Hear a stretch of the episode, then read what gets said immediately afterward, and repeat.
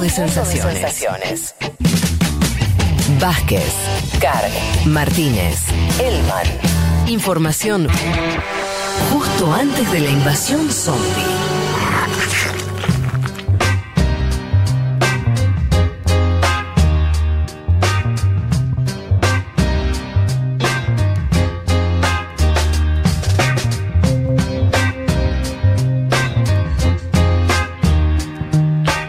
Muy bien, aquí estamos de vuelta. Eh, a ver si ahora, díganme si se escucha un poquito mejor. Te Eh, bueno, perfecto. Muchos mensajes. Eh, Sam nos dice, hablábamos de Father and Son, ¿no? Llegué tarde. Sí, sí, estábamos hablando, le- les estaba comentando que la canción que escuchamos recién, si ustedes prestaban atención, el principio de, de, de la melodía, la verdad que se parece mucho a esa canción tan famosa de Cat Steven. Y bueno, eh, Igual rari, si no la copiaste terminás pagando porque es parecida. Rari. Y yo creo que se pasaron un poco de. de decir, bueno, se parece, pero no pasa nada. Y la verdad que se parece bastante. Entonces el otro, el otro dijo, che, eh, me choreaste. Entonces le dieron el 75% de las regalías, lo cual Por es eso, un montón. Claro. Ni siquiera la mitad, el 75%. Se la recopiaron. Se la copiaron, ¿no? Sí. Y para el final, si, si fue intenso. La verdad que es una banda muy famosa, tan, tan conocidos. eh, es raro porque. Porque pasó lo, lo obvio, que es que. Al final no hubo ganancia para la banda, ¿se entiende? Ni económica ni tampoco simbólica, porque se- el caso tomó estado público, qué sé yo, no sé. En fin, eh, yo tiendo a pensar que no, no, fue, no fue un choreo a propósito, sino que se pasaron de, Están muy influenciados. Exacto. Esa, esa, esa franja entre la entre la influencia entre la sí, Bueno, el- vos sos músico, sos el único que acá creo que tiene más derecho a decirlo o que por ahí lo puedes sentir de esa forma.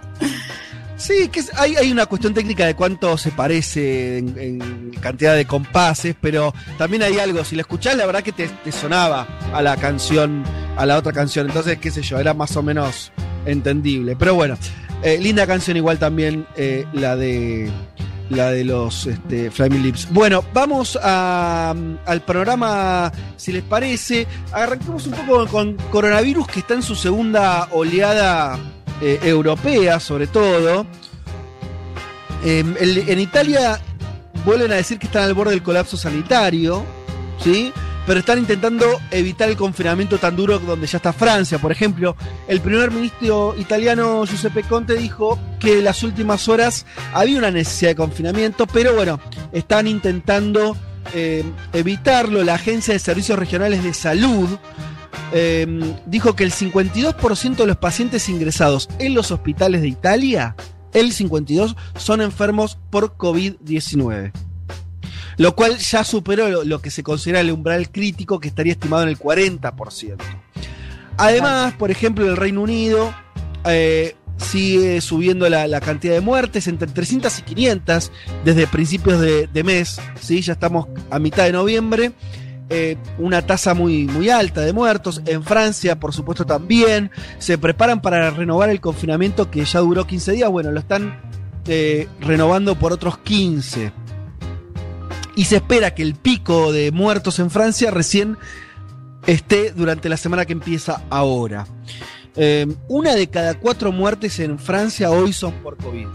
Miren lo que es la subida. Recordamos que Europa, no, te- no digamos que se haya olvidado del coronavirus, pero estaba con niveles muy bajos de muertes, muy bajos de contagios y eh, bueno, cuando Y llegó Se fueron de vacaciones. se fueron de vacaciones, se relajaron y así están ahora. Alemania, que era uno de los pocos modelos que quedaba en pie, ¿no? Con, con muy poco, o sea, con bastantes contagios pero muy pocas muertes, está superando las, do- las 200 muertes diarias algunos días en Alemania, es muchísimo para ese país. Y Merkel ya decidió el, cierre de muchas áreas económicas, puso pausa al turismo que lo habían abierto. ¿Ustedes se acuerdan? Lo hablamos acá, que muchos países de Europa habían permitido el turismo. Alemania fue drástica en eso. Eh, si estás haciendo turismo en Alemania, tenés que volverte a tu país. ¿No? Como mucho, mucha restricción. El fútbol volvió a hacerse sin público. Eh, volvieron a limitar los encuentros sociales. Y hay un video circulando, no sé si ustedes lo vieron, un video en Alemania que está subtitulado en inglés, que eh, está hablando, yo creo que está, incluso están apelando a la memoria emotiva de eh, nazismo, les digo, que es, hay un viejo, un alemán de unos, no sé, 70, 80 años, hablándole a la cámara como siendo entrevistado en un futuro, diciendo, pero hablando de recordando 2020. Y dice, bueno, en el 2020 nosotros creíamos que estaba todo bien, pero se vino una ola tremenda, empezamos, empezó a haber cada vez más muertes, no sabíamos cómo parar, y nuestra generación, haciendo alusión a, un joven, a, él joven en el 2020, eh, nuestra generación fue llamada a hacer algo. Y empieza con música medio épica y el recurso que utilizan es bastante humorístico. Dice, bueno, nos pidieron que no hiciéramos nada. El, nos pidieron que nos quedáramos en nuestros sillones, que miráramos televisión, que no saliéramos. Y, y bueno, es un spot eh, público, es un spot en serio de, de, del Estado alemán, convocando a los jóvenes a que se queden en la casa. Que la épica, claro. y esto yo lo emparentaba con la Segunda Guerra, ¿no? La idea de, de, de ser una generación épica, se les está pidiendo que no hagan nada, que no salgan. Porque el problema en Alemania, como en el resto de Europa, sobre todo tiene que ver con que los jóvenes empezaron a salir, lo mismo que pasa en nuestro país, ¿no? Sobre, eh, eh, después de muchos meses de, de, de, no hacer, de no tener reuniones sociales y demás, cuando se relajó, parte de, de, lo que pasó es que volvieron las salidas nocturnas, las salidas en lugares este, en boliches, bueno, etcétera. Se les está pidiendo, y, y, además los jóvenes son también los, los que por ahí tienen reuniones sociales con más intensidad, lógico. Bueno, a, ahí está apuntando Alemania para tratar de, de, evitar que sigan aumentando las muertes. Te agrego, Fede, un dato estacional, que es que están en otoño ellos. O sea, lo peor efectivamente puede estar por venir. Y, y, me parece que ahí hay una búsqueda de la vacuna. La de Pfizer, por ejemplo, es hecha por un laboratorio alemán, que es uh -huh. eh, BioNTech. Me parece que ahí hay una búsqueda de la vacuna urgente para Europa porque se les viene el invierno y no es joda eso. Totalmente, totalmente, porque están esperando, por eso, está, está viendo un nerviosismo extremo por la situación que tienen hoy, pero como bien decís, Juanma, porque todavía no están en el peor momento climático respecto a la enfermedad. Si bien esta enfermedad no muere en el verano, obviamente que eh, el invierno complica mucho más las cosas, así que, y además complica también las enfermedades respiratorias de todo tipo, etcétera. Así que, bueno, sí, va a ser clave para, para Europa si la vacuna está en las próximas semanas, empieza una vacunación en, este, antes que venga el invierno más duro, o van a tener que pasar un segundo invierno con, con el coronavirus. Bueno, ojalá que no, no sea así. Eh, vámonos eh, ahora, si les parece, a hablar un poco de Bolivia. Obviamente hablamos mucho la semana pasada y las semanas anteriores, todo lo que tiene que ver con la coyuntura postelectoral, la llegada de Evo Morales a su país, pero hablemos un poco de lo que tiene que ver con, el gobierno, con el establecimiento de ya de la primera semana de gobierno de Luis Arce como nuevo presidente. ¿Qué estuvo haciendo el gobierno boliviano? En principio asumir, en principio empezar a ocupar institucionalmente de vuelta eh, este, los ministerios y demás. Lo primero que dijo el gobierno eh, y anunció es un bono contra el hambre Sí, es un bono que va a llegar a 4 millones de personas, que es de unos, un equivalente a unos, eh, a unos 145 dólares. ¿Me escuchan bien ustedes? Sí, escucharte sí. No sí, te, te escuchamos. No, no te vemos en el Whereby, pero bueno, eso es algo sí. para nosotros. Vemos a un joven con un bandoneón, perdón. bueno, cosas que para el tema que nos escuchen. Eh, sí. Decía entonces un bono de, que equivale a unos 145 45 dólares, una ayuda importante. Llegaría a unas 4 millones de personas. El gobierno habla además, en términos políticos, esto lo escuchamos también eh, desde hace unos días, de, relanzar la UNASUR, aunque hay que ver si el contexto político regional permite semejante tarea o, o, es una expresión de deseos. Lo que sí hubo restablecimiento de relaciones con el gobierno de Venezuela, que habían sido interrumpidas, también con Irán, ¿no? Eh, al mismo tiempo, eh, que se da esto, lo otro que para mí en términos de, signo político es importante es que eh, Evo se instaló nomás en el Chapare, ¿no es cierto? Em, de hecho, el Chapar es el lugar, la región cocalera donde él surgió como líder sindical. Su oficina ahora es la misma coordinadora de las seis confederaciones del trópico, lugar que ocupaba antes de ser presidente en el 2005. Me parece relevante la que, Evo no está ni en La Paz, donde es el centro político del país, donde está, decíamos, Arce eh, gestionando políticamente, pero no está en ningún centro urbano relevante, ¿no? El Chapar está, eh, si lo ven en un mapa, ubicado, o sea, está en el centro geográfico de Bolivia, más o menos, pero muy lejos de los centros urbanos de Santa Cruz de la Sierra, de la propia Cochabamba, si bien que es parte de la provincia de Cochabamba, está lejos de Oruro, está lejos de las ciudades, ¿no es cierto? Así que me parece que eso es también un, un mensaje fuerte de permitirle a Arce que eh, haga, haga, su gobierno.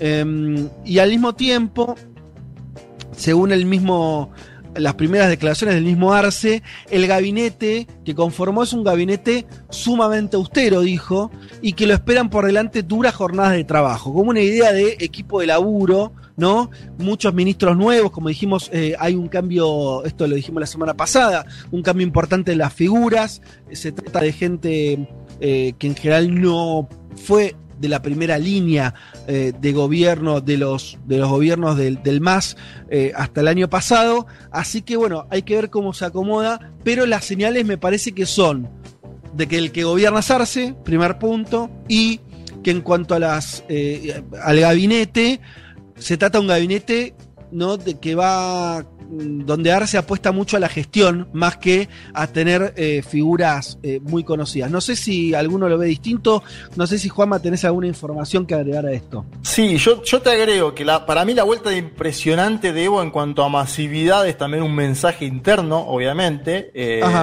y un discurso donde dice los experimentados también tienen que estar. A partir de lo que fue la vuelta de Morales hubo negociaciones internas y muchos viceministros, es decir, eh, Luis Arce conforma todos sus ministerios, las cabezas son personas más allegadas a Luis Arce.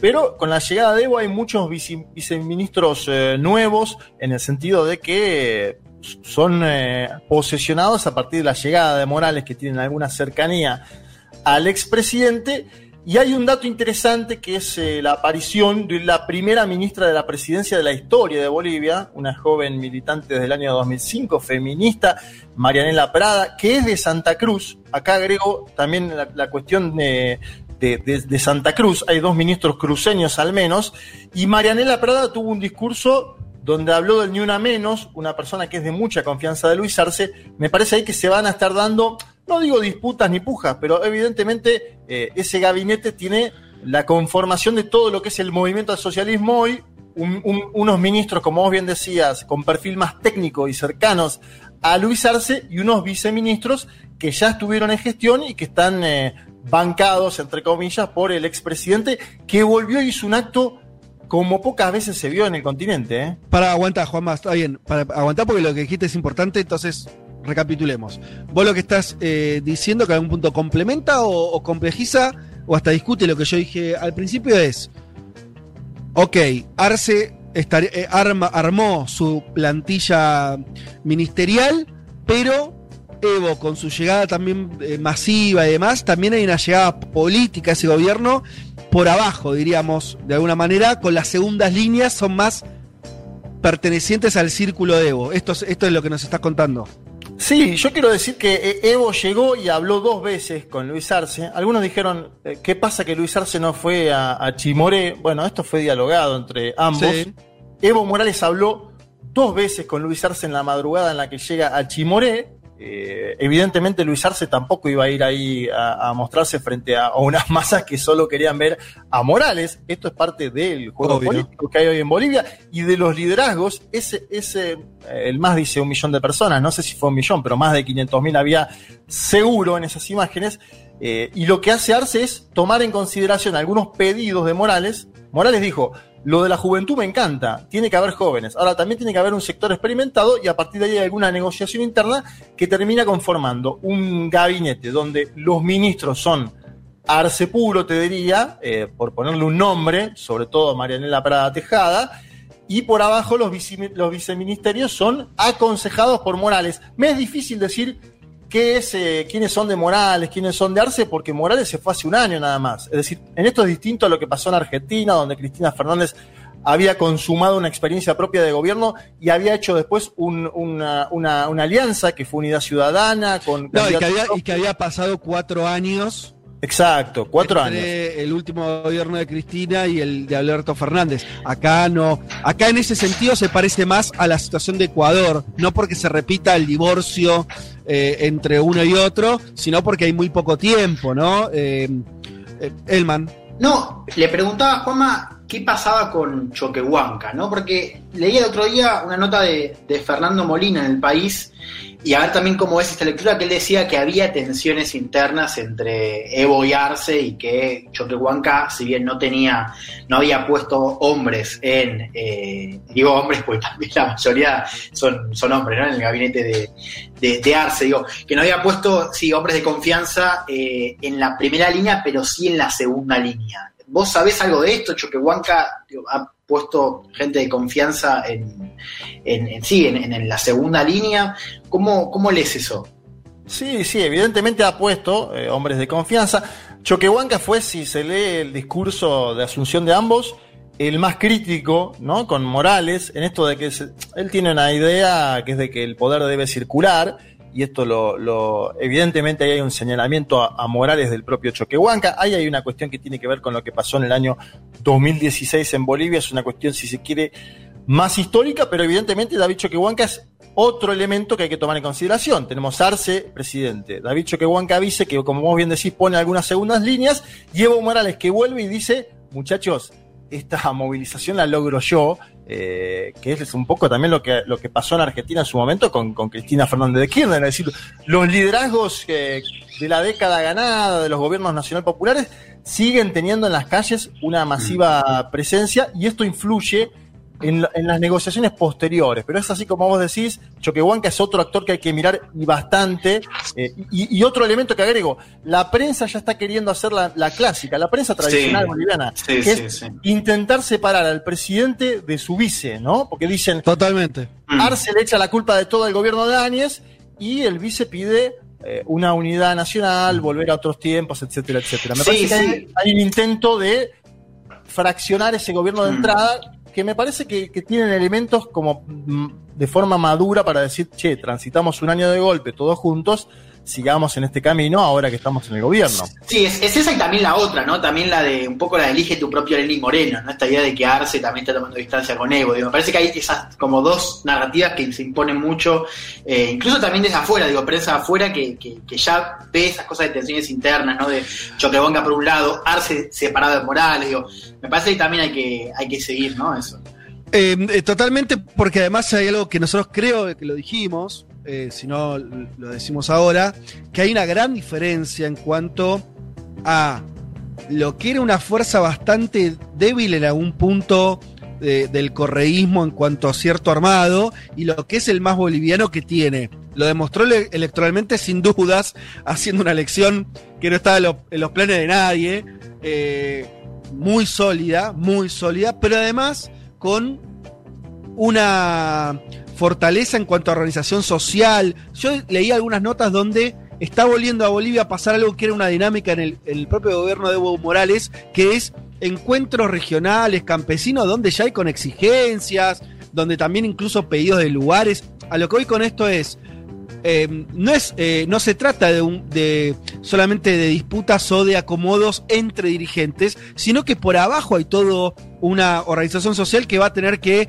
ir encontrando un lugar en, el gobierno, pero es algo que le pasó a todos los gobiernos del MAS. Incluso cuando Evo Morales tenía 60 puntos, también después tenía que ir y negociar con el sindicato de acá, de allá. A lo que voy es, es una realidad muy rica que yo creo que de ninguna manera hay un escenario posible para que Arce haga la suya, pero no solamente por Evo Morales, porque si no tendría problemas más graves que Evo Morales. No sé si se entiende, me parece que eso es un poco, un poco lo que hay que ver. Así todo, también Arce, al, igual que pasa con Alberto Fernández en Argentina, va a tener que hacer su gobierno. tomará sus decisiones, nombrará gente, tendrá que tener una relación con Evo que será por momentos más cercana, más lejana, más tensa, menos tensa. Digo, me parece que vamos a transcurrir ese camino que va a ser interesante. Y yo aporto algo que a veces se olvida. Arce no fue un jugador, ni siquiera un operador político, fue el que hizo la gestión económica de Bolivia. Así que me parece que ese, el tipo va a tener sobre sus espaldas alguna parte muy importante de la gestión, ¿no? Que eh, no me imagino delegando la economía a Arce, esto me parece. Entonces, me parece que ahí va a haber, y la economía, ya con lo que viene pasando, con el coronavirus y demás, me parece que va a ser el de primer orden en, la gestión del Estado boliviano. Así que me parece que ahí va, a estar eh, mucho del futuro. Si nos queda, bueno, si estamos medio pasaditos ya, no quiero dejar de hablar de un hecho trascendental en estos días que tiene que ver con eh, la, la firma de un acuerdo de paz entre Armenia y Azerbaiyán, porque es una noticia de primer orden internacional.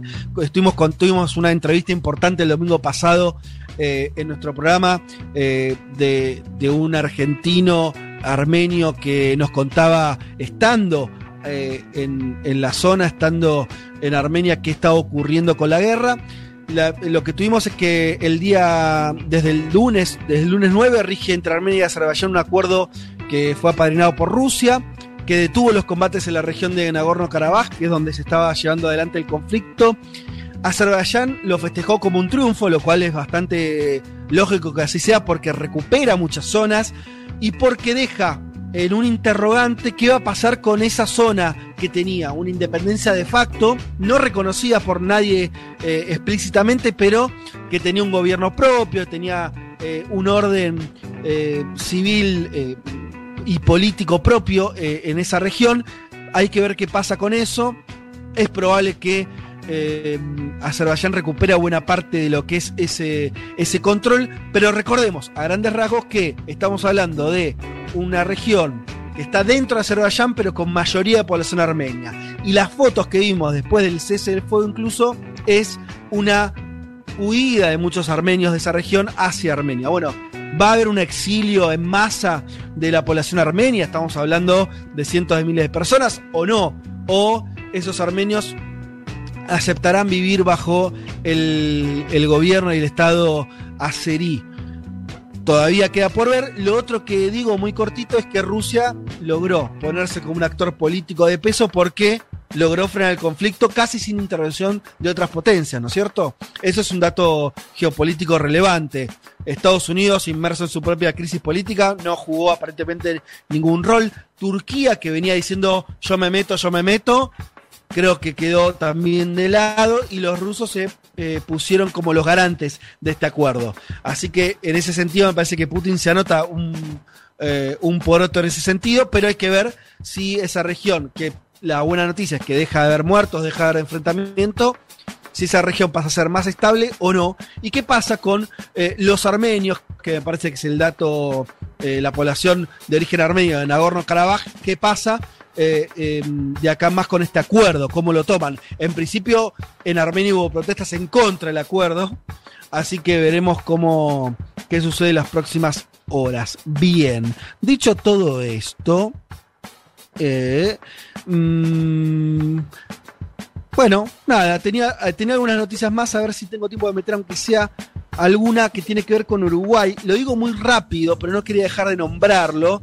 que es que hubo un escándalo. Vos, eh, si alguno escuchó, Juanma o algún Sí, otro, sí.